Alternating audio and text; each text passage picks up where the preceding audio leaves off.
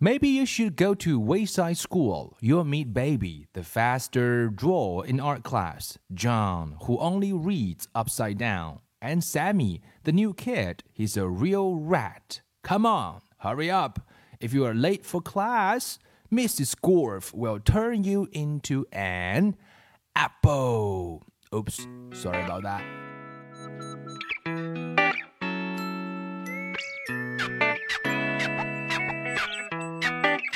Language learning is an art.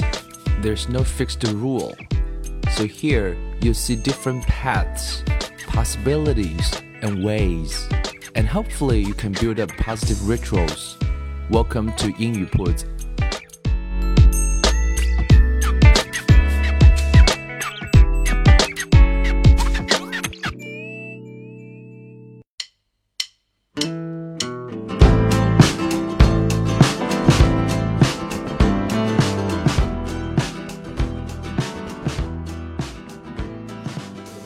将语言学习融入生活，获取讯息变成常态。Hello everyone, welcome to 英语 Puts, and I'm Bill.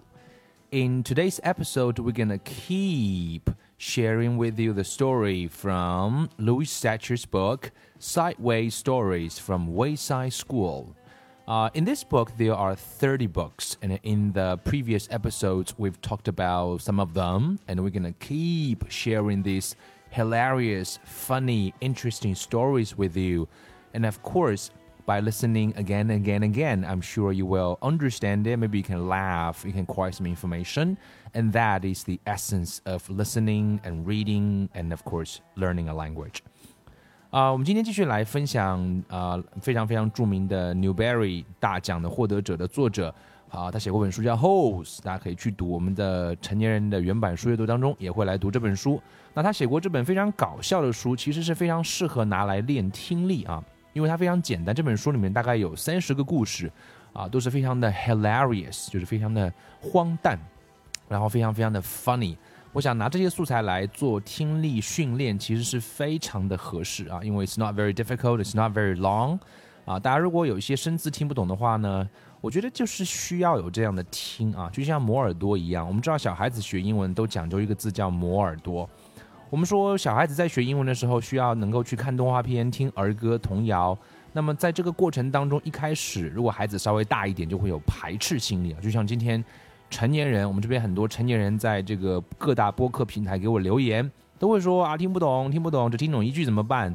可不可以给我看文稿？这样，这大概跟小孩子一开始的时候啊，如果到了呃四岁五岁之前，如果没有做过英文的磨耳朵训练，很多小朋友也会觉得说。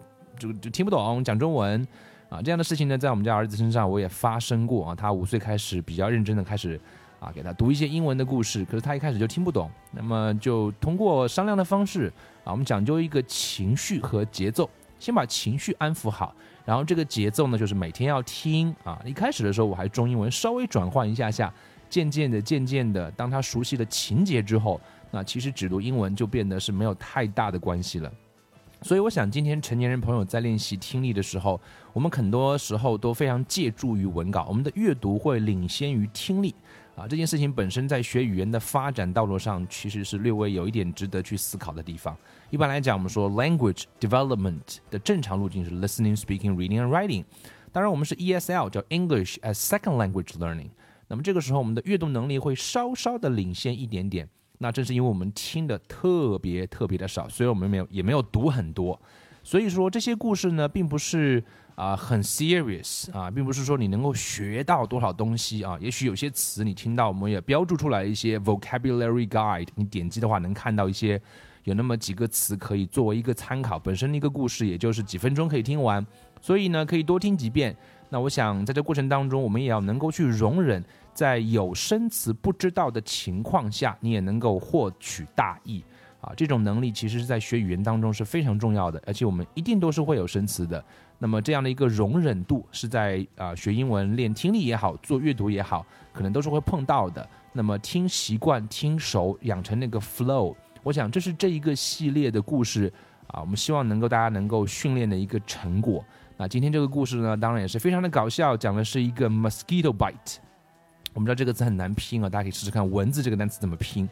就是有一个小女孩被蚊子咬了，咬了很多个很多个蚊子块儿。可是呢，她的老师让她做题，做数学题。那这个时候她当然不能够 concentrate。那么这个老师想了什么样的办法呢？那最后这个小女孩是不是成功的克服了蚊子的啊叮完之后那个痒？那个痒怎么说？那个叫 itch i t c h 啊？那到底是怎么样一个搞笑的故事呢？我们一起来听听看。Dana had four beautiful eyes. She wore glasses, but her eyes were so beautiful that the glasses only made her prettier. With two eyes, she was pretty. With four eyes, she was beautiful. With six eyes, she would have been even more beautiful. And if she had a hundred eyes all over her face and her arms and her feet, why? she would have been the most beautiful creature in the world. But poor Dana wasn't covered from head to foot with beautiful eyes. She was covered with mosquito bites. Mrs. Jewels picked up her yardstick and said, Now it's time for arithmetic. Oh no, Mrs. Jewels, said Dana. I can't do arithmetic. I itch all over. I can't concentrate. But we have all kinds of arithmetic, said Mrs. Jewels. Addition without carrying, addition with carrying, and carrying without addition. I don't care, cried Dana. We have that too, said Mrs. Jewels. Addition without carrying. Now stop carrying on. Dana whined. I can't, Mrs. Jewels. I itch too much. And I'm thirsty, said DJ. I'm too tired, said Ron. I'm too hungry, said Terence. I'm too stupid, said Todd. Mrs. Jewels hit her desk with her yardstick. Everyone stopped talking. Mrs. Jewels said, We're going to have arithmetic now, and I don't want to hear another thing about it. But Mrs. Jewels, I really do itch. I can't do arithmetic, Dana whined. No, said Mrs. Jewels. Arithmetic is the best known cure for an itch. How many mosquito bites do you have? I don't know, said Dana. Over a hundred. First, I try scratching one, but then another one starts to itch, so I scratch that one, and that one stops, and another one starts. So I scratch that one, and the itch moves down to another one. Then it goes back to the first one. The itch just never stays in the same place. I just can't scratch them all. What you need is a good, strong dose of arithmetic, said Mrs. Jewels. I'd rather have calamine lotion, said Dana. Remember, Dana, said Mrs. Jewels. Mosquito bites itch, not numbers. So what? said Dana. Mrs. Jewels continued. We'll just have to turn your mosquito bites into numbers. I'm a mess, Dana moaned. Mrs. Jewels began to turn the mosquito bites into numbers. How much is three mosquito bites plus three mosquito bites? she asked. Rondi raised her hand. Six mosquito bites, she answered. How much is six mosquito bites minus two mosquito bites? asked Mrs. Jewels. Four mosquito bites, said DJ. How much is five mosquito bites times two? asked Mrs. Jewels. Ten mosquito bites, said Baby. Very good, said Mrs. Jewels. I still itch, Dana complained.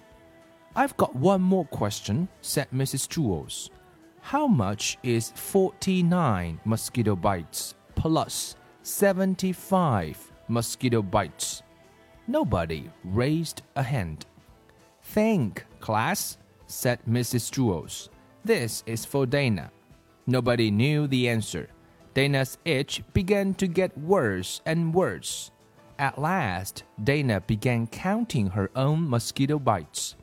She counted 75 on one side and 49 on the other.